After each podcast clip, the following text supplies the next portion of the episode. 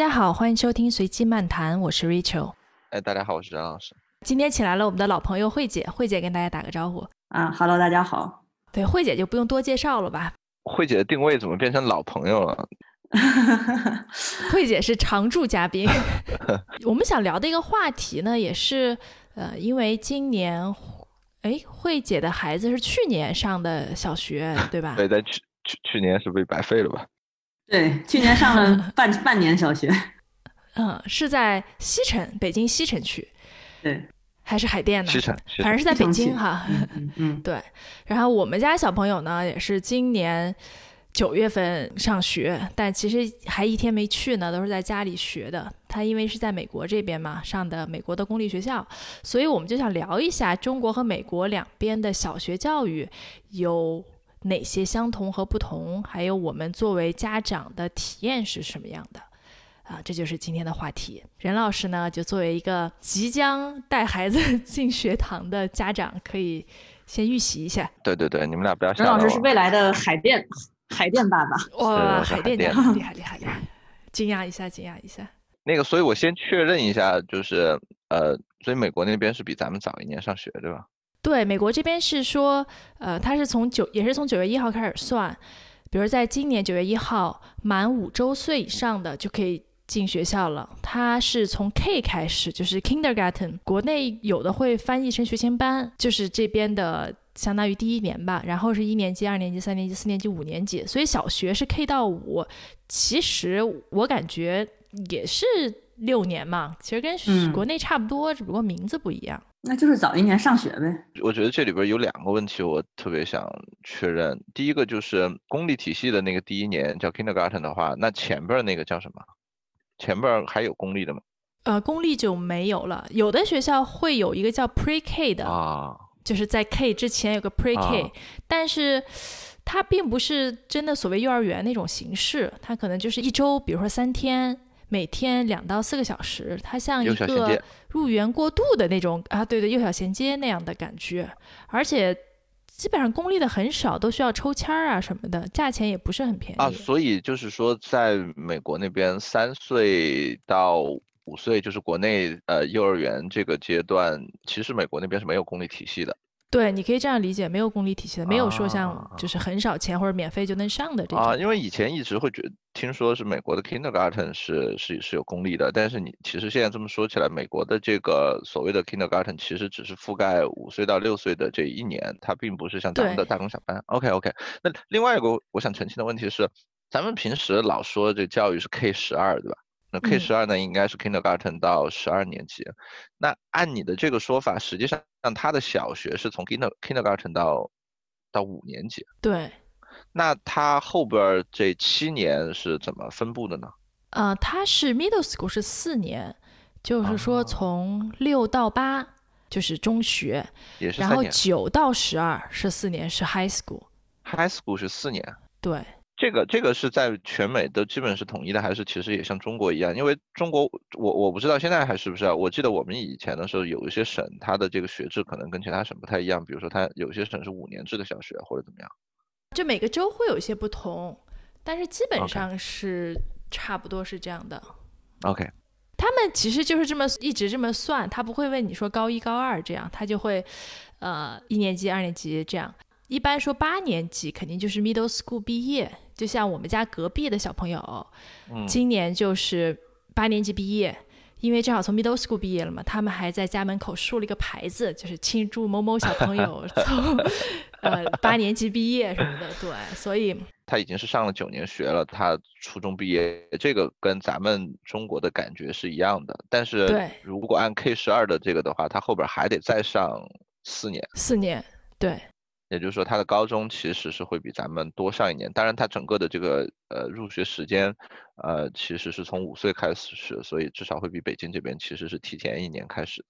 是，OK，对，所以现在国内基本上都是一样的了，是不是？因为我知道我们那个时候，其实不同的地区还有小学年数不一样，或者初中年数不一样的。肯定是六年制的更多了，而且应该是会在统一中吧。我记得小的时候，我们那边五年制的学校也已经就非常少，就那么几个几所。嗯哼。但不一样的是，美国这边它是 K 十 K 到十二都是义务教育。嗯，国内是到九年级，一到九年级。嗯，我觉得这个可能是有有些差别。对，任老师关于关于学制上面还有什么问题？暂时没有，我后边想起来的时候我会再打岔你们的。但是我我已经拿着我小本记下 来了，对吧？美国的公立学校一直是一个诟病特别多的体系。我之前还看过一个纪录片儿，就是讲美国的公立学校的。就我们刚说是八年级算是初中毕业嘛，它上面就有一个说美国小孩儿有多少能够熟练掌握八年级数学，有一个这样的指标。基本上在大部分的州，这个数据在百分之二十左右，就说只有百分之二十的学生能够熟练掌握八年级的数学要求。其实这这说明他们数学差，对吧？但是换到那个文学，嗯，其实数据也差不多，也是百分之三十到四十。对，就是美国的公立学校就非常的受诟病。其实有几个原因，其实最大的一个原因是，美国的公立学校的老师是终身制的，你不可以去对他，你不可能把他开除或者表现不好，你也没有什么办法。所以美国就会有公立学校会有那种所谓看报纸的老师，就是他去学校里，他也不他什么都不教，他就在那儿坐着看张报纸，学生爱干嘛干嘛，呃，就会有很多这样的学校。你你可以想象这样的学校出来的学生的结果也是特别差的。呃，就是我我我们怎么谈到这儿了？但我我觉得国内如果我们对标一下的话，国内公立学校老师基本也是终终身制吧，就铁饭碗的感觉吧，对吧？嗯，就是他，他倒不是靠工会，就是国内你们有知道哪个公立学校会，比如说搞得特别市场化，开除老师吗？我我我很少听说这类事情。我不知道哈，我等我说一下为什么说到这个地方，是因为，对，就是我一开始对美国公立学校的这个预期其实是不高的。啊，包括我有很多，我有很多这个朋友，其实也都是，就基本上华人都比较重视教育嘛，他们都一旦有条件的话，都会去想办法送私立啊什么的。感觉上，你要是家里条件还不错，然后又对自己的孩子比较负责的话，都会去送去私立学校。我当时想，这小学也学不了什么嘛，而且公费着真不要钱呐，多好啊！啊，所以公费是完全不要钱，对吧？啊，对，哎，真的是完全不要。我记得我想上学的时候。还有学杂费什么的，这边好像都我们也不收钱啊。我呃国国内我说一下，国内现在是本子费一一一个学期就十十来块钱，就是只是就是只是定他们学校的那个作业本儿，书费是没有的，然后只交那么十块钱左右的本儿费，然后额外的就比如说你在中午在学校吃饭，你交饭费十五块钱一天，还是十三块钱一天。呃，美美国的饭费呢？饭费本来说是有的，但是很便宜，就是。两块钱一天，好像两美金，其实也就也也很便宜嘛。但是这不是就疫情了 吗？然后又去不了学校。但是学校啊，我不知道是因为疫情还是什么原因，就开始提供免费午餐，而且不光平时有，周末还有。啊？对，它是这个学区给提供，会给你送到家里不不不，你要自己去取，去学校取，它有集中几个学校可以去取。它是呃免费给零到十八岁的小孩儿，然后你都可以注册，注册完第二天你就可以去拿，就一天一天的，嗯，你就可以去取。他也不验证你所有的东西。哦，我我还去取过一次呢，我还拍了一个抖音。对，为了拍抖音你也是拼了，太棒了。没有，就是他是鼓励你去取的，这样可以保住保住一些人的饭碗嘛。而学校有这个预算，对，对，然后然后说到这个。当然，这边公立学校也会分学区，其实这也是比较重要的一点啊。其实也有类似学区房的这个概念，就比如一个学一个地区的学校分数比较高，那它周围的房子就会比较好。啊，对，这事儿美美国的学区房好像这个闹得还挺厉害的，是吧？感觉也也不比中国的这个，但没有那么夸张，呃，就是房价的差没有那么夸张，但主要是按片儿来算嘛。但我后来也发现。美国它有个网站，然后有好几个网站吧，它上面会有这种公立学校的评分儿，它有个系统专门给学校来评分儿。然后这个分儿呢有很多个因素，就是学生的分数可能是一个，然后多样化是一个，然后学校的这种就是你能不能让这个学生进步啊，这是另外的一个指标，反正有几个指标吧。你会后来发现说，如果一个学校它的拉丁裔比较少，对，因为这个我们的节目也就只在国内 国内播哈。对，就如果一个学校拉丁裔比较少，它基本上的这个成绩排名就会就会比较高。如果一个学校它会有一个指标是说，这个学校有多少穷人，就是这个学校有多少低收入的孩子，然后他们的成绩怎么样？嗯嗯。如果一个学校低收入的孩子比较多，那这个学校的基本上成绩就会低一点。你很少说有看到一个学校它有低收入的孩子，但是这些孩子的成绩都很高。我觉得这个相关性还是很高的。就换个角度说，有一些学校你看它可能是十分的，然后你点开一看，首先就发现拉丁裔很少，然后另外基本上没有什么低收入的孩子。听起来也是符合逻辑的，对吧？是是是。我我我跟我们在国内看到的情况一样。也还是，只不过国内不敢搞这种评分，然后也不管不敢把什么收入啊什么这些东西评上去。嗯，对，国内不敢不敢说这些评分，其实学校一直有嘛，这个重点那个重点，就是你你要是连个区重点都不是的，他基本不会按照至少小学没有什么成绩的评分吧，或者没怎么公开过。对，这边真的是不怎么公开。对，是就是公开的网站，然后十分制，每个学校排名。感给我的感觉是，老美就是你只要不暴露个人的隐私，这种统计上的东西好像还挺透明的。他们好多数据，我觉得还是相对透明的。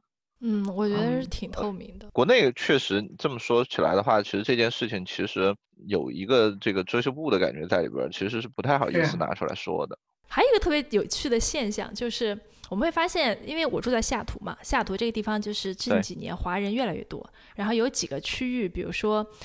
呃，一个叫 Redmond 的城市，就是微软总部的所在地。那个地方的学校可能在十年前，基本上都是五六分的。对，就现在你看，基本上都是九分、十分的学校。然后你去仔细看，其实就是可能亚裔多了，然后分数就这个北京也有对标的，比如说上地后场村区域，因为有好多互联网公司。对。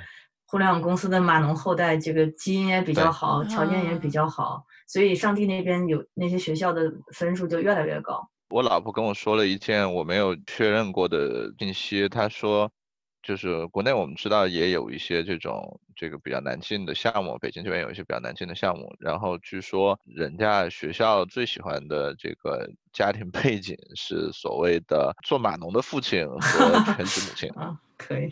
这种配置已经很多了吗？在北京？呃，后场村肯定比较集中吧。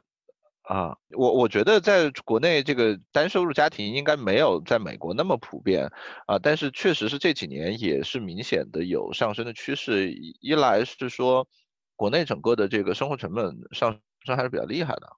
嗯，比如说你请个阿姨啊，或者这种东西。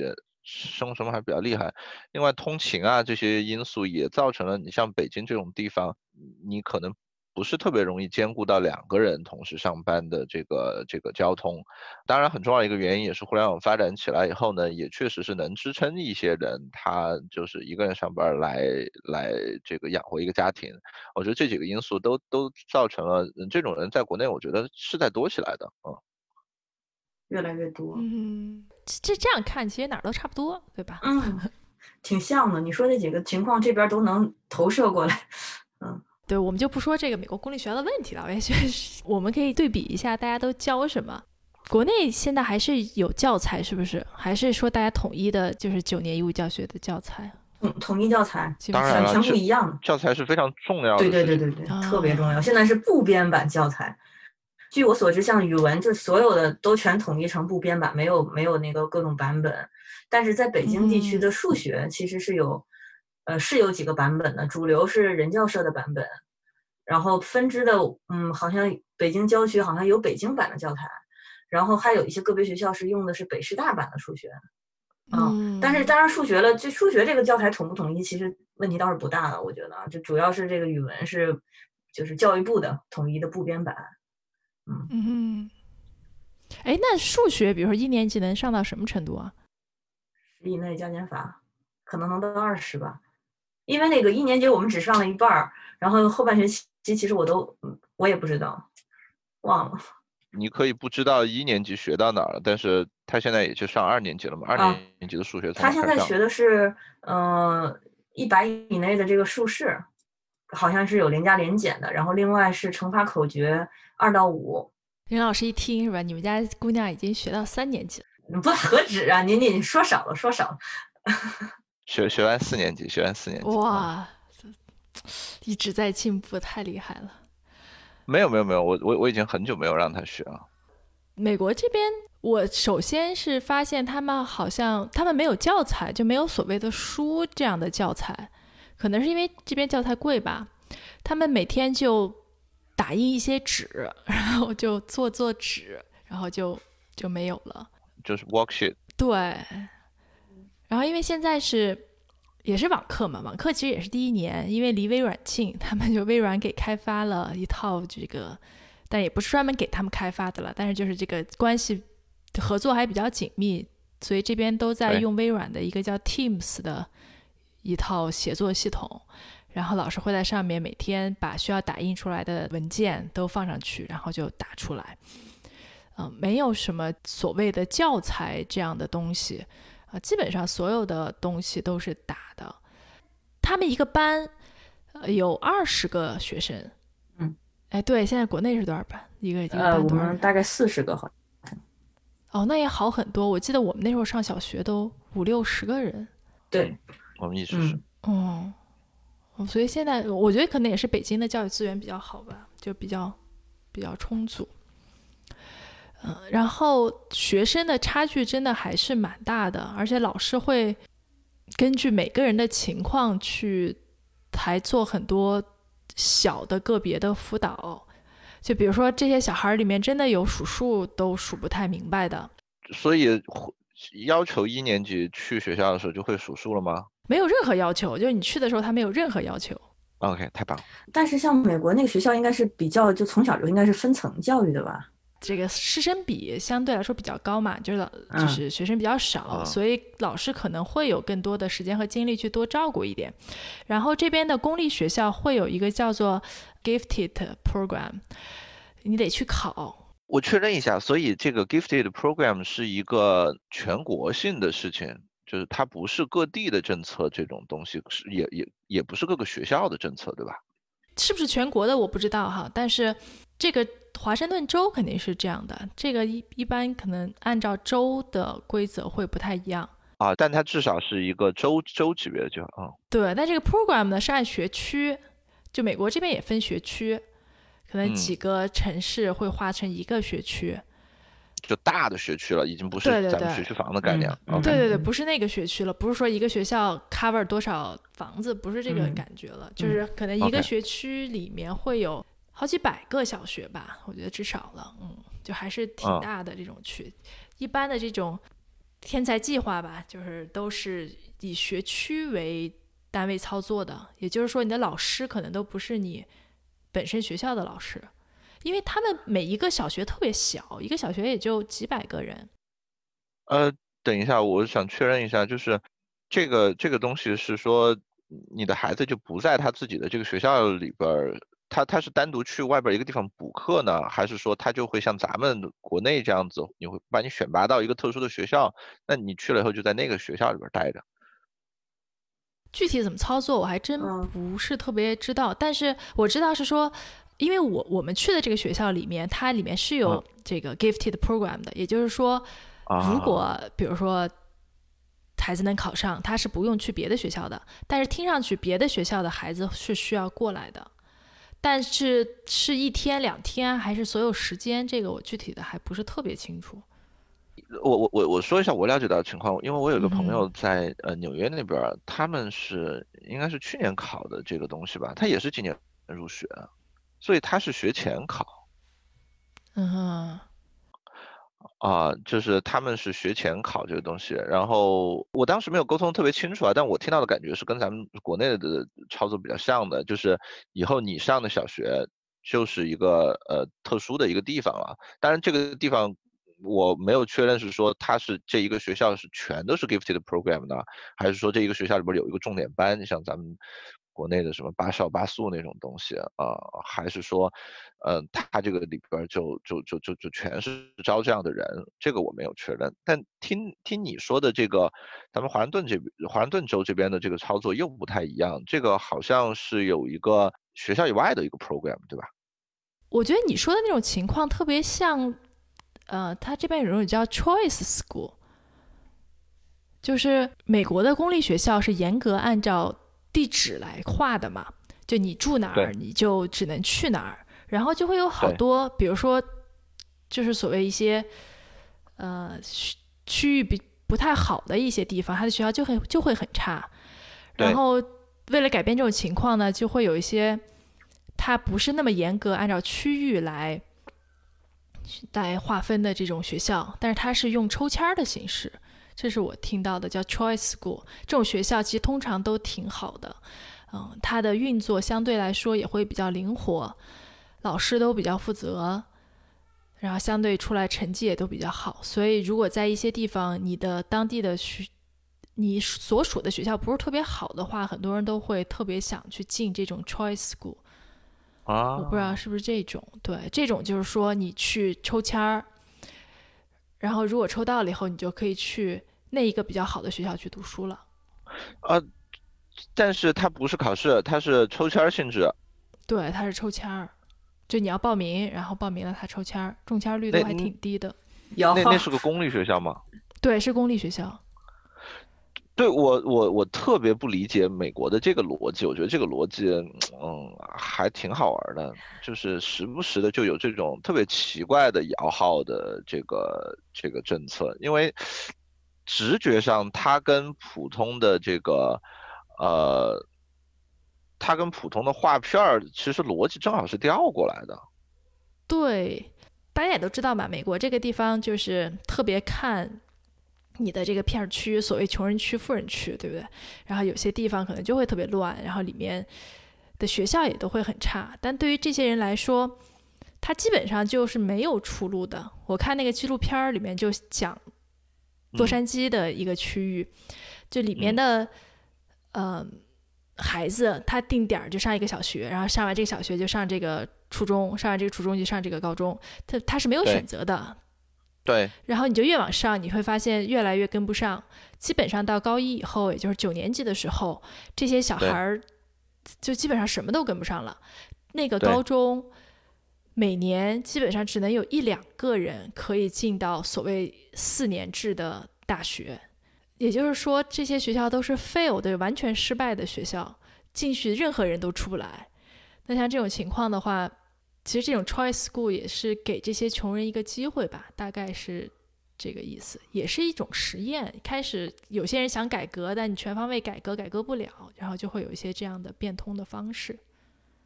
啊啊啊啊！我我感觉美国那边学区的一个大背景是说，你这个学区好不好，其实很大程度上就是看你的这个区钱多不多嘛。嗯。对吧？然后呢，很大程度上是跟他当地的那个税收什么的是有关系，因为他钱多不多，其实就看他当地能不能收出来税。呃，这个我我个人的感觉，就国内咱们也知道，你就是说那种呃好的地方，比如说城市和农村啊，或者是呃大城市和这个呃中小城市，那其实这这个教育资源肯定也是不一样的啊。就老有人说这个大城市的教育资源一定会比较好啊，或者是。至少城市比农村好，这个事情是我们看到，就像你说的，中国其实有非常多的那种呃农村的那个学校，它你一看那硬件设施，你也知道不怎么行，然后升学率什么的我们就不提了。它背后其实也是税收的事儿，对吧？就如果你是个贫困县或者是一个什么样子的，你没有那么多的这个教育拨款，或者是你吸引不到好的老师，那你你你一定教育就会不怎么行。你像深圳这种现在有钱起来的这个地方啊，虽然它可能级别什么的不是特别高啊，但是它有钱啊，它能从全国去呃招到比较好的老师。这几年它整个这个教育也也也是明显的看的是在往上走的啊，所以。大的来讲，我觉得其实哪儿都一样，但是，呃，这里边的区别可能是在于美国那边的画片会画的细，我觉得，因为你在中国很少听到说，比如说你一个片区，啊，就是你一个片区，你能够有特别大的这个税收或者是拨款方面的这个自主权，啊，即使像后场村这样的地方，我也没有听说他那儿呃能够有他自己单独的这个税收和他这个教教育投资，所以说他可能还是在咱们比如说海淀大的一盘棋里边了，啊，所以美国可能是在这个问题上边分的更更更更细一点点，呃，但是要怎么样就是跳出你所在的这个，因为按你刚才的这个说法，美国的这个 choice school 其实它给你一个就是跳出。通过抽签的方式跳出你所在区域的这么一个方式嘛？啊，对，还有 Try School 的运营上面也会有一些灵活性，比如说对老师的选拔呀、工资啊上面会有一些灵活性。就是在国内，我们也看到一些你能跳出圈儿的这些呃这些方式，嗯，就是我们也接触过一些朋友，他是从其他城市或者是从其他的区，所谓的跨区或者是这个过来的，但是在国内。据我所知，那么多年，你能够形成这种呃跳出圈儿的这种机会，可能都不是靠抽签，都是靠考试。嗯哼。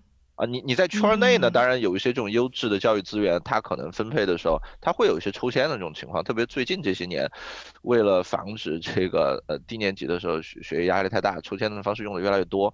啊，但是如果你真的是想出圈儿，就是你你你想去，比如说我我家孩子想去西城读，呃，我没有听到有任何的方式说西城哪个学校能让我去抽签就可以去的，有有那种能考试去的，比如说像八中是西城的嘛，就是像这种渠道我知道，啊，所以这个可能还是美国一个蛮有意思的一个一个一一个点，因为这让我想起另外一件我那么多年一直不理解的事儿，就是，呃，传说中美国有一个叫 lottery visa 的东西。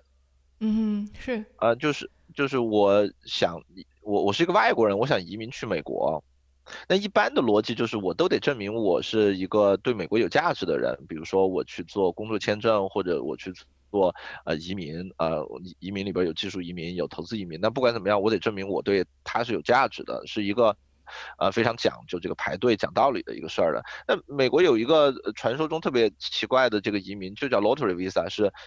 如果你符合一些基本条件，这这这里边其实最核心的基本条件可能就是你不是中国人或者印度人好像都可以，就你你不是中国人，你就可以去参加他的这个 lottery visa，然后呃然后他真的就是一个大摇号，然后摇上了你就可以去美国。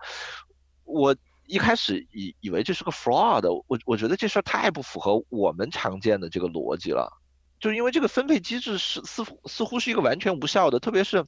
美国政府政府应该没有任何的逻辑来把这个东西作为一个免费福利给到全世界别的国家的人，呃，但是我我我真的去查过，好像真有那么一个网站，真真有这么一件事儿，对吧？这个 Rachel？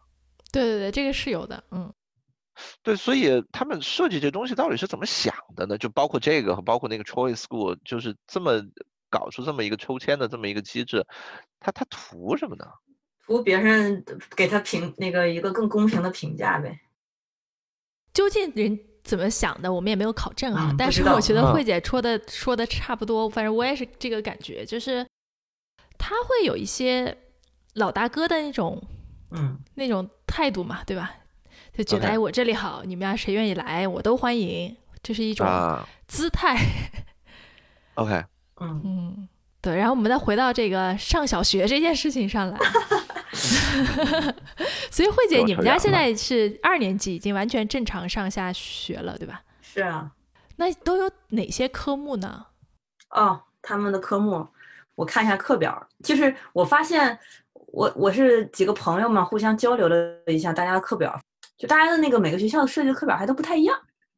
对，哎，我觉得可以主要说一下跟我们当时有多少不同，对吧？因为我们的对我们的听众大部分也都是在在国内嘛，对吧？其实有些有孩子没孩子，但是跟自己总能比。像他们学校啊，呃，我跟我们最大不同，现在一年级就有英语课了。我记得我当年是初一才学，我也是，是，嗯，对我们初一学的字母嘛。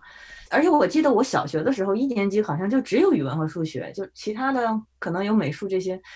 呃，但他们现在，比如说他们有有一节，他们学校有一节叫心理健康，有一节，啊，然后有一节这个舞蹈，有一节阅读，然后有现在的原来以前我们叫思想品德小学，现在叫道德与法治，嗯，然后他们还有一个特色课，好像是他们学校的叫脑育课，具体是干什么的，我也没问过，有可能是问过一次，孩子没没没说特明白，然后我就我就不问了。嗯，然后有一还有一门课是科学，那个科学课还蛮有意思的。我记得可能像我们小时候有一门课叫自然吧，我觉得跟那个是差不多的。对，然后其他的就主要是语文、数学，然后英语。英语他们学校在一年级的时候一周只有两节，然后今年二年级的时候呢增加了，增加到四节。然后语文课是最多的，语文课一周我估计有七八节吧，挺多的。哦，对，另外一点呢，我觉得跟我们那会儿不一样，是他们体育课特别多，基本每天都有一节，嗯，每天都有一节体育课啊，还有一节课叫班会，可能当年也有每天啊，班班会就是一周只有一节是班会，差不多就这样。那学校压力大吗？就作业什么的？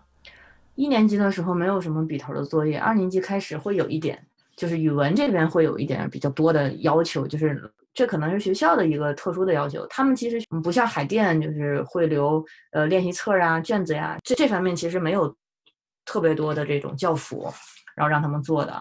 但他们老师会要求他们每一课呢做一个叫前餐的东西，也算是培养他们的一个预习习惯吧。呃，这前餐是干什么呢？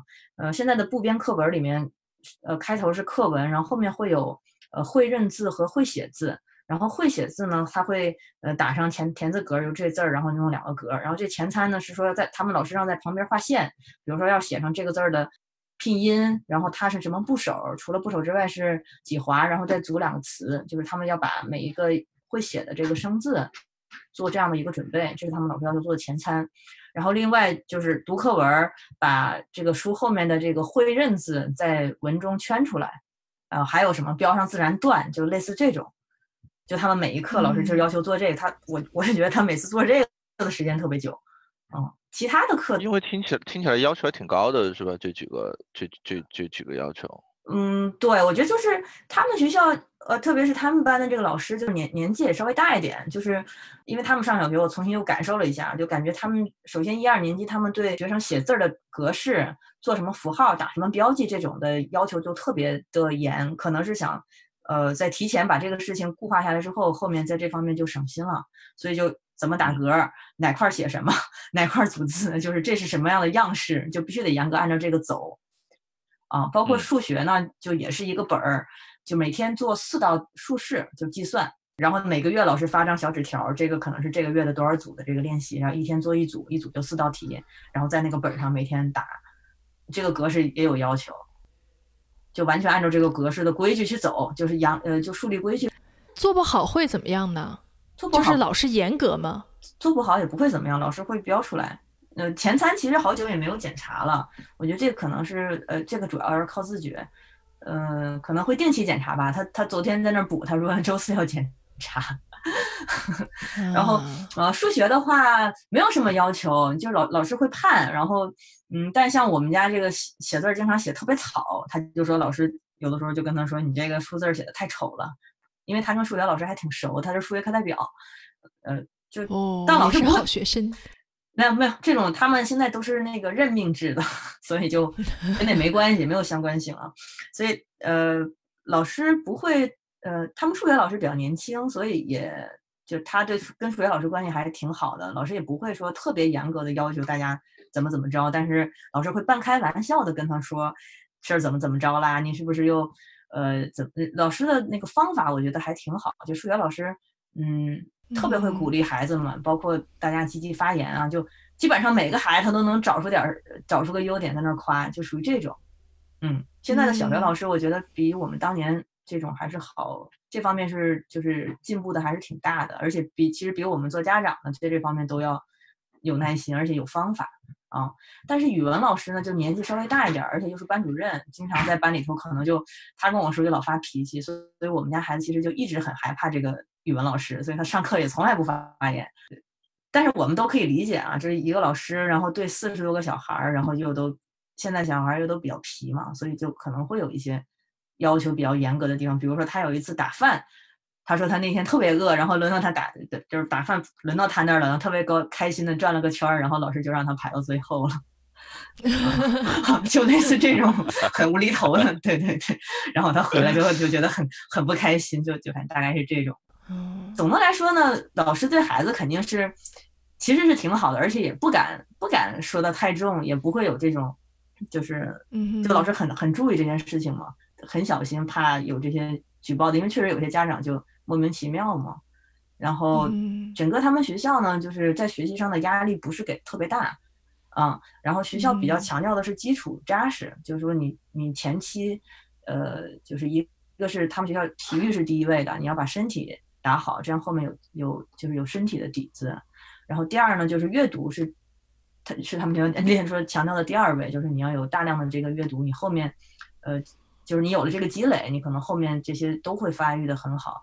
然后第三个呢，就比如像数学，他们其实的要求就是你把基础的这些计算，啊，搞清楚，练熟练。就他们可能他们学校比较强，比较崇尚的是说，这个孩子稍微年龄大了点了之后，这些各方面的思维啊，各方面能力啊，他自己本身就会发展。哎，发展了之后啊，这些东西可能是水到渠成的，但是他们强调的是这些基础的东西要做好，然后这些好的习惯要养成，然后要这种什么什么健康啊、积极啊、向上啊 什么这些东西。哎，我还问个问题，每天是在学校的时间是几点到几点啊？八点之前，就七点四十五到八点之间可能是个早读，但是这个老师不严格要求，就是你你只要八点能到就行，就去早了你就跟着早读啊。然后八点好像八点还是八点十分出去，就他们有个二十分钟的那个上操，还是半个小时。他们学校叫零点体育，就是早上出去就先去锻炼半个小时，然后回来上课。然后呃，他们现在的二年级的作息是周一到周四是嗯三点半放学，然后周五是十二点半。就是这边的学校是上学比较晚，大概是九点。到九点一刻之间到学校，然后下午也是三点半放学。为什么那么晚到学校？就是 这边会有一个说你要保证睡眠，嗯啊，就好，嗯，这是个趋势，好像就是越来越多的学校开始选择晚一点上学，就让孩子都睡得多一点，保证老师的睡眠。可能是。但我发现美国的老师真的还挺难的，像我们去的这个学校，这个班二十个人，然后大概可能能有四分之一的孩子的母语或第一语言不是英语的，就像我们也是，我们家也是嘛，对吧？就孩子是说说中文的，对，大概有四分之一到三分之一的孩子都是这样的，就有什么柬埔寨的、印度的，反正各种。然后一开始就得先做这个的摸底，有一个专门去考察大家英语水平的老师，然后弄完了以后给大家分组。嗯，就是我觉得多元化这事儿吧，还真的是挺有意思的。我觉得这些可能在国内上学的孩子是体验不到的。嗯，就像他们每周会有一个课叫 library，其实就类似于阅读课吧。就现在是会有个老师对大家读书嘛，其实可能到学校以后就是图书馆，就讲的最多的一类书呢，就是说大家都不同，但是呢，我们都来自于一个世界或者一个地球，大概就是这个意思。嗯，有一本书我记得特别印象特别深刻，叫做《Big Family》，然后讲啊，有的家庭呢是。啊，一个爸爸，一个妈妈和一个孩子。有的家庭呢 是两个爸爸和孩子，有的家庭是两个妈妈和孩子，就是就各种。然后就说，哎呀，不同的肤色呀什么，就大家会特别强调这种。特别是华盛顿州是一个非常左翼的州嘛，是偏民主党的州，所以就大家就特别强调这一方面的事情，就让小朋友从从来就知道说，挺好，是各种各样的。对，但这个事情其实。其实好多人不喜欢公立学校，也是因为这一点，特别是在加州，政治太正确了。对，在加州就政治正确搞得特别严重嘛。然后很多人就会觉得，小学你就给学生教这些，就有有有些家长接受不了，所以这也是很多家长抱怨公立学校的一个一个主要的原因之一。但是我觉得还行，我觉得从小让小朋友知道这种多样性总是好的。对，我觉得这个呃多样性还挺重要的，嗯，反正国内也一样，就是这个事情是一个，就是你小孩儿形成世界的形形形成对好多基础问题认识的这么一个时间，在这个时间去去教你这些东西，确实是比以后再跟你提有效太多太多了。对我看过一本那个，就是国内的这个教师资格的这个这个。这个书嘛，他就说这个应该是十岁以前，或者是十二岁以前，就是小学整个这个阶段，就是他形成这个价值观、世界观的这个关键时刻。因为你后面基本上他的一些理念已经形成了，你根本就改不过来。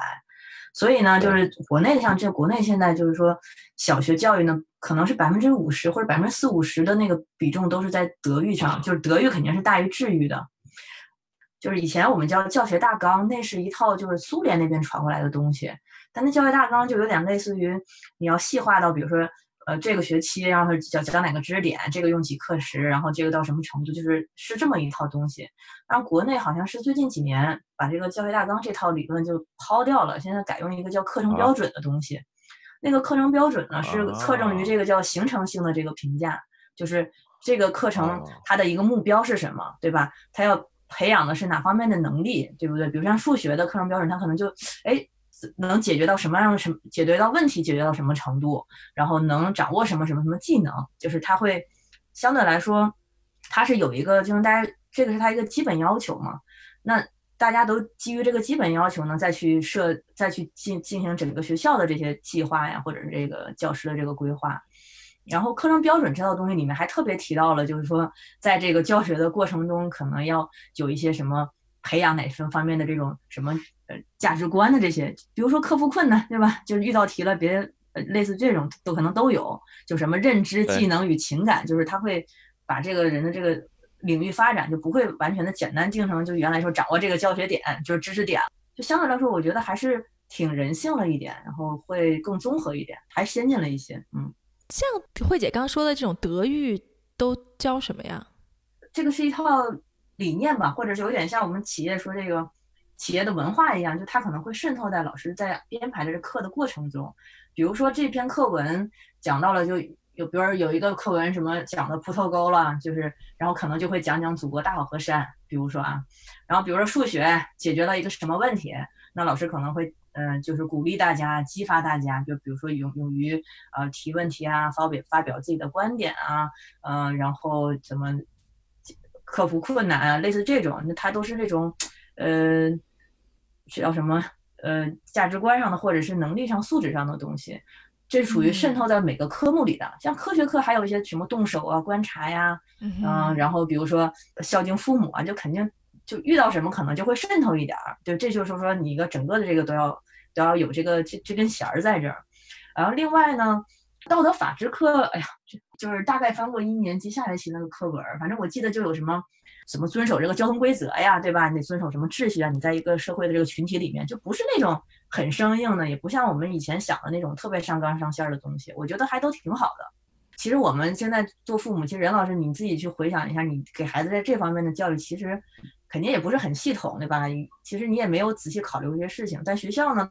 他有一个纲，然后他大概会告诉你孩子该什么情况下面怎么做，然后该怎么做是好的。然后家里面其实就辅助一下，就我觉得慢慢的就是对他有一个，就把这小苗给扶正了。我觉得这个还都挺有必要的。现在好多学校就中午孩子不让下去嘛，然后我听说他们有时候中午呢就看看什么，就是那种大大屏幕，就可能放点什么片儿什么的。然后有一些就是，比如说他们看过这个嗯抗疫的这个这这些英雄的一些一些片儿。然后上学期还看过什么中国篮球的什么纪录片有姚明，就是像这种，比如说讲什么体育的拼搏精神啊，对吧？什么改革呀，虽然他有的也看不太懂。然后还有时候还看过什么动画片儿，什么一个什么什么小女孩怎么呃克服困难这那的，啊，之前还看过学校还有什么国学什么讲堂，呃，不是每天都看，就有的时候就看了。然后他可能偶尔跟我说一说看了些什么，但我觉得这些可能都是。嗯，可能都是家里面可能现在有的时候照顾不到，或者你根本就没有去想过给他找哪些内容。那可能学校挑选一些觉得应该是这个年龄的孩子，他们应该去呃去了解的一些啊，然后应该去具备的一些呃什么品德呀、道德呀、素养啊。所以我就觉得就还好，也不是那种特别的那种呃伪光正或者特别的又红又专，就没有那么教条啊。所以你有这样的预期吗？你是说哪个预期？伪光正。对呀，就是我以为会，呃，我觉得可能是因为太小嘛，反正也就是没有讲一些什么七七八八的，我都我都不太懂的东西，都都不知道后面会怎么样啊。哦，然后他们今年呃二年级嘛，就全市小朋友都是十月十三号入队的，嗯，然后在入队之前，应该是对关于少先队做的一些教育啊。但我们家一直很很糊涂，反正就稀里糊涂的就。你们家不是已经背下来那个核心价值观了吗？他也不是特意的，他就是每天都能看见，然后他就背了。对我，我这是最重要的，就是他一定是一个润物细无声的过程，就是啊，是是，就就跟我女儿一样，就是如果有一个东西是我让她背的，她可能多多少少心里有点抵触啊，但是呃，孩子他。那个孩子外公教了一句话，叫什么？呃，这穿人民保保护内的一一一个奇怪的东西，他记得特别清楚。我我我不会啊。然后我问他这是什么，然后他说大概是用彝族的语言说什么四川人民广播电台。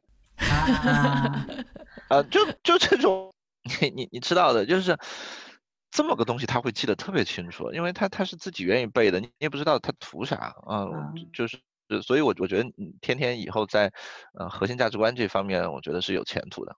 我我不知道，反正还好还好。我那个我要说的是这件事儿，就是呃，因为我我那个还没有上小学，就是呃，我我同意你说的，就是像德育教育这件事情还蛮重要的。嗯，但嗯，现在抓这事儿不是从小学才开始抓了，现在从幼儿园就开始抓了。嗯，行为习惯什么的，是吗？呃，不不止啊，就会让他们会会给他们讲《弟子规》什么的，就是我我觉得这是一个两重的回归，一一一一个呢是说大家认识到对对这些事情还是应该从小抓起，其实我们小时候也抓对吧？只不过可能不太一样。然后第二个呢是说，呃，他很多时候也是回到一些民族的一些东西，他就我如果我没有搞错的话，他现在主要挑的应该是《弟子规》，百家姓偶尔也讲一讲，但哦不，那《三字经》偶尔也讲一讲，但文化自信是吗？他不是，就是呃，哦，《弟子规》是说要听话的那个是吧？差 差不多吧。慧姐没看过《弟子规》，慧姐，就你不，我们这边肯定是没有背过。我们没有背过，就我不知，我没背过。然后我我说天天，我说天天，他们也没背过呀。我们那个会讲什么什么什么首孝悌，次谨信，什么有余力则则学文，就是完全是按这个来的，对吧？你首先你要道德这些要那个什么，然后完了以后你。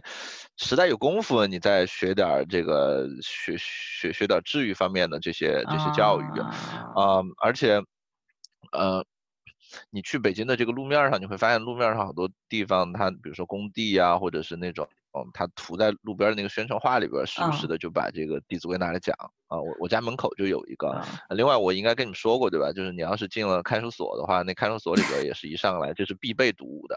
这是组合拳，我觉得这不是，这这个不是说偶然发生的，它确实是体现出了咱们对这些事情的一个态度。哦，我想起来了，就是怀疑这应该是有，肯定是有个指导方针的，但我们学校应该没有强求说背。他就说早之前可能是一年级的时候，他早读班里头去早了，然后反正有一个人会领着读这个，他都没怎么读过啊。他说他念的那些字儿，我都不知道他说的是什么，我就跟着混过去了，就这样。然后这学期他们应该不读这个了。我们这个幼儿园就跟他们讲过了啊。然后他说他们这学期呢是有一个人在前面领读《声律启蒙》。生育启蒙是验了书的，《弟子规》是没有的。生育启蒙是什么东西？什么云对雨，雪对风这些东西啊，就是那个楷书的那个声律启蒙。完了，你咱们这这这文化真是沙漠呀！文的那个东西对吧？天哪！就是就是关 于云对雨，雪雪对风，晚照对晴空，来鸿对去雁，宿鸟对鸣虫。对，我知道这个，这个我就是听凯叔的那个讲过。这个还好，这个就是有有那个押韵嘛，因为汉语其实是讲究这个韵律的。我问一下任老师啊，就是比如说你们幼儿园老师，比如强制，也不能说强制吧，就是给小孩教《弟子规》，如果有家长不愿意呢，就我不想让我们家小孩学这个，他可以反映吗？可以啊，你可以去别家幼儿园。哦，就是 就是，但是如果所有幼儿园都讲，你就没有什么。我我很难我很难想象，就是我们好像目前没有哪个家长对教学方面提过太多的。中国可以提这事儿吗？我我我可能是有点那个陷入这个惯性思维了。我从来没有想过可以跟老师提说想让他教什么，不想让他教什么。我顶多回来跟孩子说这个老师说的这个可能讲错了啊。我顶多跟孩子就背后拆一下老师台，但这种事儿我也做的不多了。嗯。我觉得美国就是特别神奇，就是你所有的东西他都会问的特别细，有时候特别麻烦，你知道吗？就举举几个特别有，我觉得特别嗯不可思议的例子，你知道吗？就美国有很多人不打疫苗，就是 但其实中国也有，嗯，然后他会，就是他会认为这个疫苗是什么阴谋论呐、就是对身体不好什么的，就会有一批人他就是不打疫苗。然后，那学校呢也没有办法，就如果你是这种人，你就要填个单子，是说我就是不打疫苗。但除了这些人以外呢，其他所有人的疫苗都必须按时按点的去打。你要是打不了呢，老师就会给你打电话，啊，然后那些人呢他就不管了。然后像学这些东西，比如说，就最近快到那个 Halloween 是万圣节，嗯对对。然后呢，学校就又会发表格，他会问你说你们家过不过万圣节？然后你们家要是不过万圣节，你同不同意你的孩子去就是装扮？他有个 costume 的一个活动嘛，就是装不装扮嗯，啊？然后呢，他会问说战战兢兢啊。你们家要不要买南瓜？就是，就就真的就问很多问题，小心翼翼。然后嗯对，然后所有问完了以后吧，他还会有一个选择，就是我不过呃，我们家不过万圣节，但是我愿意让我的孩子参加学校的万圣节活动啊。他再让你确认一下，就来个什么免免责的是吧？就类似这种。但倒也没有免责，他也没有感觉不是那么法律，但他啊就是要了解，嗯，啊，就基本上每次过什么节呀，就都会有一个这样的东西。多元化社会嘛，一个是那边多元化，另外一个我觉得还是因为师生比的关系。在国内公立学校，一个老师对这这么多孩子，你想你想管这些事儿都管不过来，只能大家都一锅饭，都一样做。对啊对，而且这边还有一点就是，他会比如说这种活动，学校的活动，嗯、比如说他有一个大家要装扮的，也是线上的一个什么什么活动，他也会问说，如果你不知道怎么去准备这些东西，或者是家里有困难准备不了，学校也会有一些帮助和支持。我觉得这一方面还挺多的，而且每个学校会有一个，它叫 PTA。就是其实就是一个所谓家长联合会类似的一个职位吧，就会有一些家长志愿在学校做这种兼职，帮助学校啊组织一些活动。国内叫家委会？家委会，家委会，呃嗯，不是 PTA 是家长和老师联动的，家委会是吗？家委会不知道，因为我没有报名。就是 一年级的时候我，一年级的时候老师说谁想当家委会的，然后我看剩下了一大半的人，然后我但是我已经走了，我就我觉得家委会可能就是也是组织活动的时候，但是他呃一年级上学期组织过什么学校有一个趣味运动会，然后家委会的人可能会嗯拍拍照，然后买点什么手环啊这些东西。嗯，西城相对来说，呃，就是因为这个升学的这些摇号这些关系啊，包括它的这个升学机制，所以家长相对来说也比较的佛系，佛系就是对这些事情上没有说看得特别重。然后我听说的像，嗯，海淀那边的学学校的那个同学生啊，因为他们升学的路径就是都是要靠比较有限？对，就不是因为他们不接受摇号，所以他们只能去通过嗯、考试啊、什么三好呀这些东西去去升学，所以他们就很看重这些事情。知道有一些朋友他们就自己首先想尽办法进到这个家委会，然后在家委会里面就是要给老师服务的特别到位，比如说。呃，一学就是班里所有同学一人一人手一份课表才打好了，这些事儿都得抢着做。然后比如说给班里买这个洗手液，呃，什么纸巾，呃，给班里就是呃买这买那，甚至跟老师的这些关系，我觉得都比我们要，呃，至少比我吧，我可能不太善于跟老师这个沟通吧，反正至少他们跟老师，我感觉都就跟那个跟闺蜜似的，就是什么都说，然后就沟通的特别紧密，对，啊、而且什么事儿都提前就都想到了，然后给班里夸人手一份儿这样子，对，反正可能不不是一样的氛围。像我知道那有几个有有有两个海淀的朋友，他们小孩前一阵还竞选班委了，就是需要有什么 PPT 啊，竞选班委，然后他们还在群里问，就是呃怎么怎么选，然后其他人还给出主意，还有还有人就好。这才几年级，就有人就告诉怎么去去拉票啊，或者是给给小朋友们，比如说提出一个什么很好的创意，就是买那种就是可以定制写名字的这个这个可乐，就类似这种，还有人给小出，反正出各种主意，嗯，就感觉跟我们还不是一个世界的。我们还没有，一个是我们也没有过竞选，老师那意思就是说，大家就呃，他就先指派的轮着来，然后每个人都要干点事儿啊。比如说他们班有一个养花官儿，就负责给花浇浇水儿；还有一个灯官儿，就负责关灯，就类似这种风格就不太一样。大家也不是特别向往这个什么当当个小干部，就但是在海淀可能大家就会很拼命的去争取这些，包括什么三好生啊，什么就是哎就。就完全不一样，就他陷到了这个，在这这个上升通道里面，就是被推着，也没有办法。嗯，听上去好吓人呢。对我，我刚刚是打断了任老师，任老师，你刚要说什么来着？我问你说，如果家长不同意怎么办？对吧？啊，对我没有想过家长不同意这件事情，这个太太太太差了，就是一直是逆来顺受的性格。打算说什么来着？我忘了，好像也不是特别重要的事儿啊。不过这个没想到海淀跟西城会差这么多啊。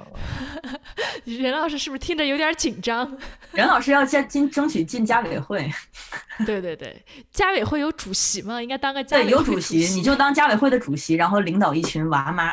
哎，别别别别别，我怎么觉得你们俩在损我呢？真是。我还可以说一点，就是我知知道这边就是至少，反正我了解到的，西城这边肯定的越来越的趋势还是要拼命的搞均衡，呃，从上而下的意思吧。西城除了这个片区内，就除了不能有不像海淀有择校的空间，海海淀是给了所谓的六小强，还有若干民办校都可以有去就是这个单独招学生的这个空间，就是这些人都可以不通过摇号，通过他的考试，他就可以单独录取。你的小小升初正常的都是摇号，但是说这有六个学校可以通过自己组织什么考试，或者他就指指指定要呃给他们一定数额的学生吧，就招进来，这肯定是有的。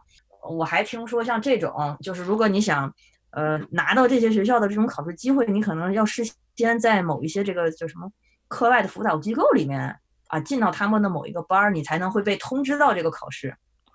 高端班儿，呃，对，就类似这种，就说你要先，其实东西就像一步一步往前倒推，你就发，你就发现这个被被推的越来越靠前，对，对，啊，那海淀除了这六所学校，还有一些就是民办校，像清华附啊，还有什么？清华附是民办校了。清华附有民办校，清华附有什么？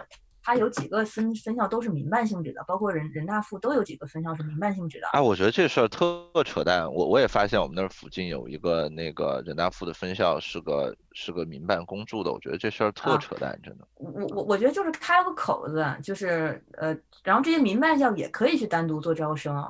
大概海淀就是你要么就接受在片区里的这个，但是大部分人都会去追求单独的这个口子会被选到这些好的学校里去，优质的这个初中里。的确，所以海淀的家家长会特别拼拼命，就是在小学阶段就是就就鸡娃嘛，就就或不是小学阶段，我觉得海淀家长基本都是幼儿园的时候就开始鸡啊，鄙视他们。你鄙视谁呀？对，不是鸡的。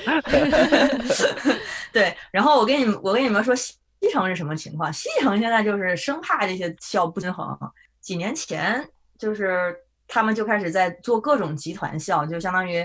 比如说像四中，然后他就捡这个呃周围片区，或者是呃捡自己片区或者隔壁片区里面最烂的一些学校，然后划到一个教育集团里去啊，这叫什么什么四中什么集团校，下面挂五六个，就有点像集团公司一样。然后八中什么什么集团校，然后北师大二附集团校，就是希望通过这种融合呢，就是能肯定是师资上可能也会有一些互换，然后有一回有一些指导。呃，从生源的角度来说呢，可能。虽然说我被分到了一个烂高中，在烂初中，但是呢，号称他这是集团校嘛，我家长可能会心里觉得啊，那反正会有一个稍微好一点的这个老师来带，所以可能对生源上面呢就不会差的那么那么多。这是一个他的一个均衡的方式。第二个均衡的方式，他们最近几年在做的叫校额到校，而且这个校额到校的这个比例会就是越来越高。呃，所谓的校额到校就是，嗯，比如说我们家片区有一个一个挺差的学校，就最差的那个学校。然后呢，他可好像是四中的一个什么呃集团校，在这个学校，什么你考前十名或者前二十名的孩子，还是可以有那种什么校额到校，然后还是可以去读这个四中，呃，哪怕是你中考可能差了几分，但是你有校额到校额到校的名额，就还是可以去，就是高中你还是可以去，就大概是通过这种方式，然后这个比例据说是要逐步的加大。总的来说就是让大家就别折腾了，就在这儿待着。就是分到哪儿算哪儿，就感觉是这样的一个趋势。但是，呃，西城由于之前没有任何这种激励政策，导致小孩子好像就是学的，好像就是这个学就是越来越差嘛。就据说最近几年中考的成绩都非常差，然后中考、高考成绩都不怎么好。对，然后据说呢，教委也在反思，也也，但是有没有什么落实的具体行动，我们也不知道。大概其就是这样，就在北京这个是属于什么中考不能跨区，就是你是西城的学籍，你中考都不可能去报海淀的学校，因为中考是锁区的。所以如果你想去海淀，未来想目标去海淀的那些高中呢，那你就要想办法在小升初的时候就就跑过去，大概是这样。啊，小升初不锁，然后后边锁。小升初是不锁的，但是呢，他招西城的人还是招的少，好像是。啊，我我我听我我听说是这样的。那我问一下，那个高考的时候，那个高考的时候，他招生的时候，他分区吗？高考就不分区了，就是大家就他就是想把那个生源锁在这个本区吧，否则是不是就是就会这个考的太差，万一好学生都报到海淀了，那西城不是越来越差吗？那没人读高中了，就流失太严重了吧？这样他亮相亮的晚吗？就对，就是对，出手出的晚点嘛。就因为你你你避免不了这事儿，对吧？你你只能是把这事儿往后拖，啊，但往后拖也是有道理的，因为我觉得以后像呃大的趋势，肯定像高考啊这些东西的这个重要性啊什么的也都会减弱啊。就是如果你挺到那一天了，那这事儿呢，反正你也就你也就算过了。这不跟那个互金似的吗？哈哈哈哈哈！是是是是是，需要的就是时间啊。啊，对，时间换空间，大概就这样。然后对，而且其实现在中考也有好多改革的谣传啊，这些政策都不知道，就是都不知道，你也不知道你将来你当你轮到你的时候会改成什么样啊？不是什么音体美全上了吗？嗯嗯。辉姐，你们现在有计划 就是中学到海淀去上吗？呃，我怎么说呢？我是这么想的，就是。没有说定必须是那个目标，然后倒推做计划。我只是到时候如果有机会考试的话，我肯定去考考嘛。当然，这种心态应该是考不上啥的。接受摇号这个结果对我来说是个，就是我已经是保底结果了，而且，就这个结果是我一我是可接受的嘛，也是预期之中的，啊，所以就没有那么大的压力，然后也就不会就是那么焦虑吧。我的想法就是他再大一点之后看看是不是那个料吧。如果是那块料呢，可以。就是学突击学一学啊，然后就可以去试一下。如果不是那块料，干脆都不去花那个时间，其实很很费事儿的。如果你想拼他们那那套东西，我觉得挺花时间的啊。嗯，而且那个，我觉得那个机机制特别残酷，就是其实你看，相当于他可能每招一个孩子，就可能背后会有一百个孩子全浪费了很多时间在那个 那个奥数上面。就真正有那个天赋的人，就真的挺少的。嗯，像慧姐刚才也说了很多，其实对学校本身的教育啊什么，还是挺满意的，对吧？然后所有的焦虑都来自于比较。啊，对我对学校教育没有什么不满的地方。这，哎呀，说实话，包括对老师，对吧？呃，就是就那我我觉得我也没有什么理由不满，对吧？又没花钱，然后。还给我说我？不不不不不不不不不不不！我我我觉得这个我有特别大的意见，就是我觉得这个是西西西城家长跟其他地方家长 mindset 有一个特别不一样的地方。好吧，嗯，就是我我我一上来买了西城学区房嘛，嗯，就是我是冲着那个去的。你的意思就是我花了钱了，肯定不会说这东西不好，对吗？不不，我花了钱了，说不好的人还挺多的。但我我的点是说，就其实这是一个你自己选择去的嘛。啊，对，就是已经其实。当买房子的时候，就其实是在上学前三年已经做了这个选选选择了啊，这个确实是，就是呃，而且你你做的这个选择，就是按西城的这个来讲，它变化也不是特别大，对吧？就是所以你你选的时候就是买我我点的就是这个菜嘛。对对对，这个确实是我点的就是这个摇号的菜，我就是要摇一次骰子了。然后孩子不想在他小学给他特别大的负担，我就就就这么想。对对对，嗯，听上去西。对，听上去西城比海淀要先进一个一个等级，没有什么先进，这你看怎么说啊？因为那也有人说你这个小孩就是你早一点把他扔到竞争环境里面，可能也没坏处嘛。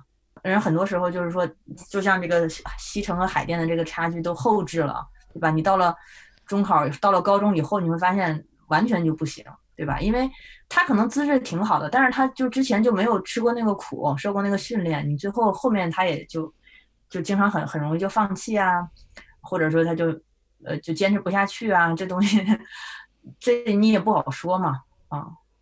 对，这就是你在最最终的选拔标准统一的情况下，然后做这种不一样的尝试，就其实还挺尴尬的。嗯，但世界其实本来就一直都是就这样，就是就是这么个东西嘛。呃，不过所谓的最终选拔。标准一样，也不表示这个事情最终真的是个公平选择。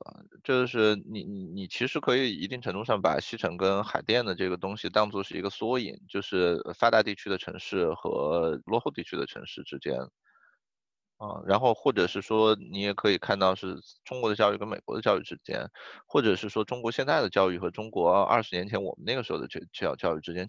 其实一直是这么个趋势，就是当你整个处在经济呃欠发达或者发展中的这么一个状况的时候呢，呃，你会给大家压力更大啊，或者说他自己给自己的压力更大，他会更愿意说去去去去拼一拼啊，或者是去怎么样啊？然后呢，这些已经处在一个比较好的位置上的这些人呢，他会说，哎，大家都服气一点，不要推啊，后边人不要推啊，对吧？你不要挤嘛，你挤什么嘛？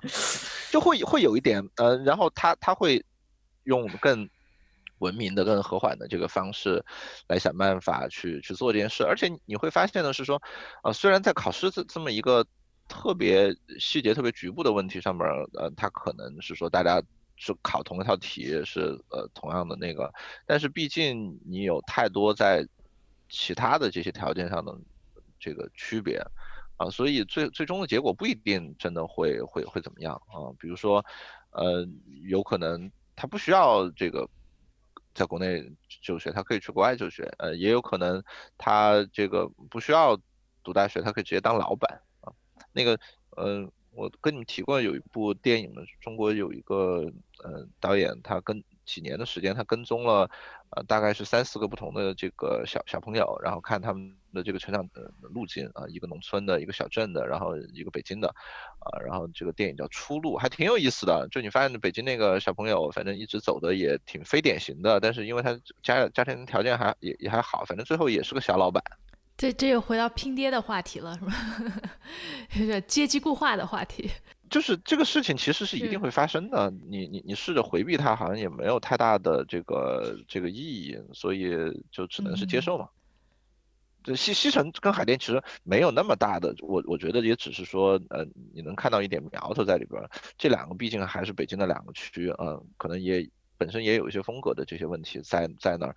你想想，你让那个呃西城里边这些呃体制内的这些，或者是做金融机构的这些人，他们去像这个海淀的码农一样去去那么拼，不管是个人的生活方式还是孩子的这个生活方式，明显调调也不对啊。对，我们再回到这个中美小学的话题上哈。其实我之前，我包括我现在也是对美国的教育最大的一个 concern 是说，就是美国人真的是数学特别差，就是真的是差。然后像比如说这种，之前我看过一个报道，就想初中老师，可能有一半以上的数学老师算不清楚二分之一除以四分之一。数学老师。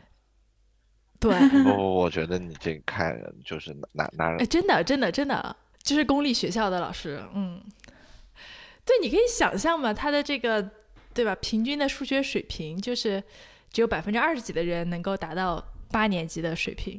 但是我觉得小学因为讲讲的东西相对比较简单嘛，这个师资比也也还比较好，所以我打算继再继续观察观察。倒过来就是你说到。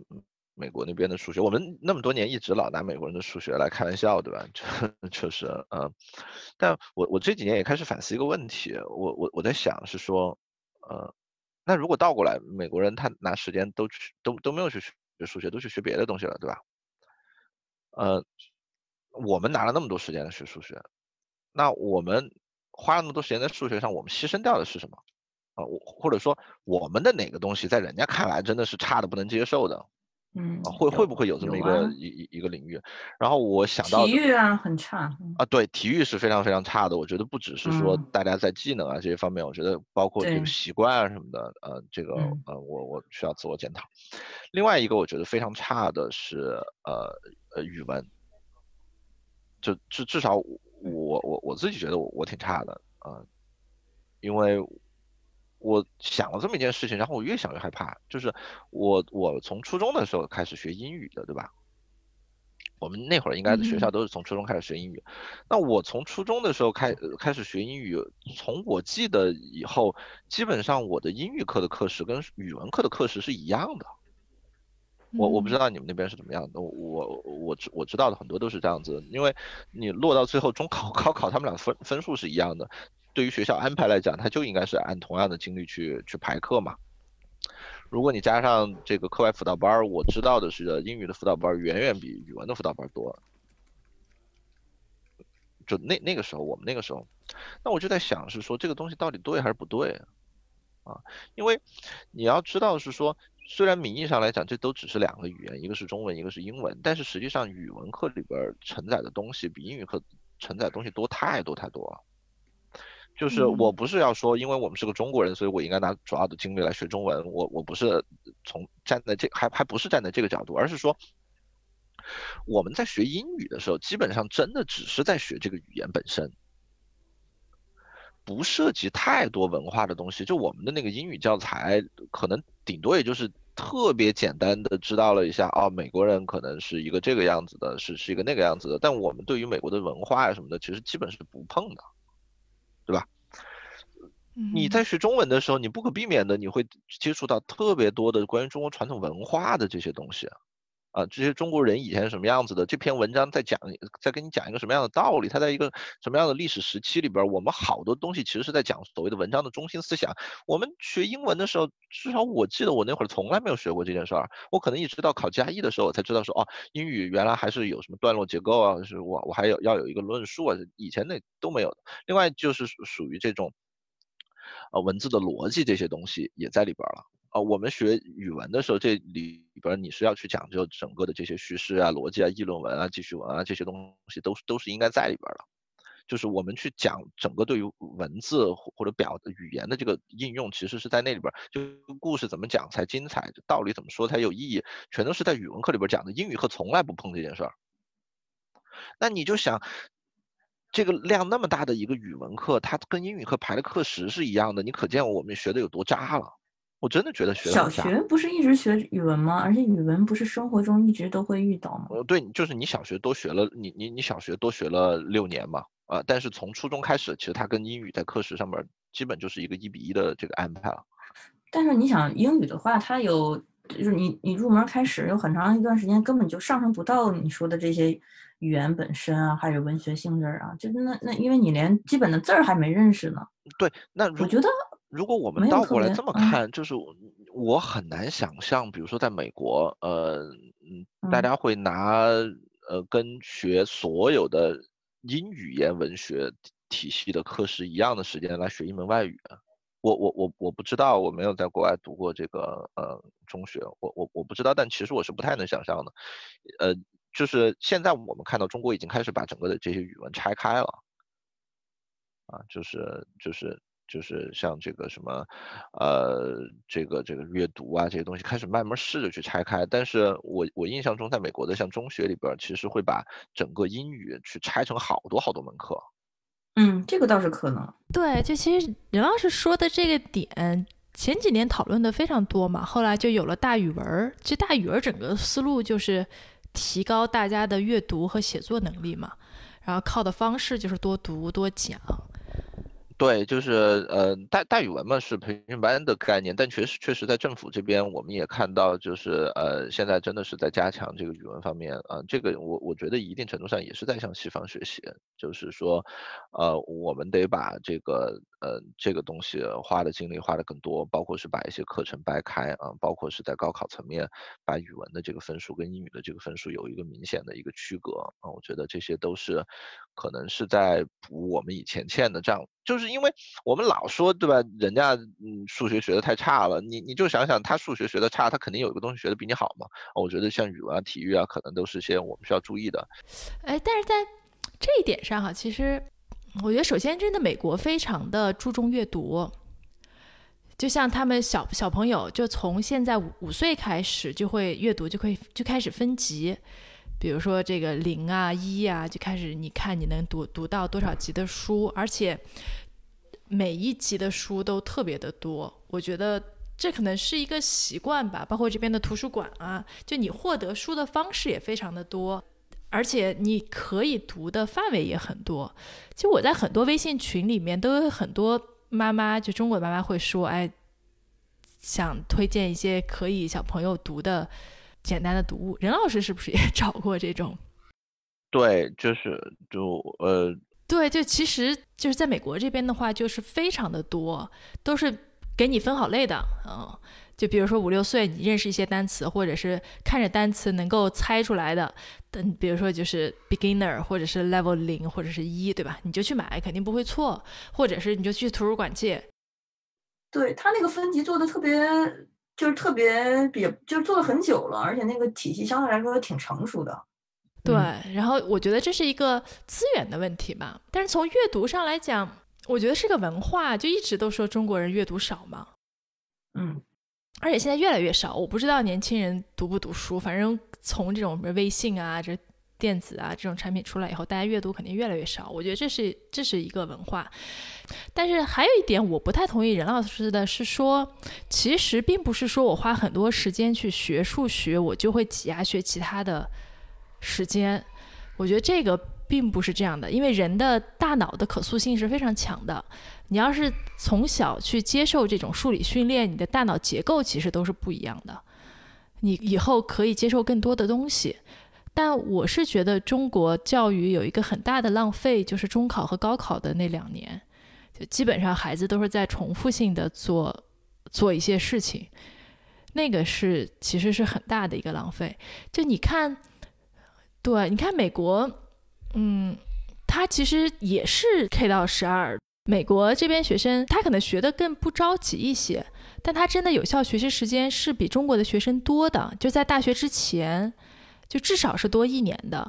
我特别同意你说的，就是你准备考试的那个事情，其实是一个非常呃费时间的一个过程。嗯，这点我非常非常同意啊。但是呢，呃，我觉得这个跟中国以前教育的这个定位有非常非常非常大的关系。我我我不确定我们前面有没有讨论过。我觉得。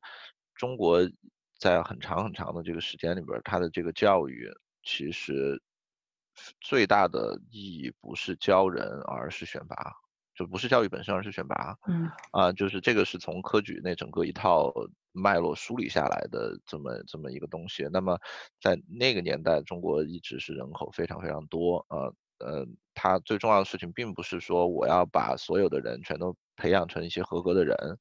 啊，虽虽虽然大家一直都提倡这些口号，但实际上他最重要的人是从里边去选出那一桌就是最拔尖的那些人，把最最好的教育资源倾倾斜到他们身上，去把这一波人给弄出来。啊，就前前几天我看了一个。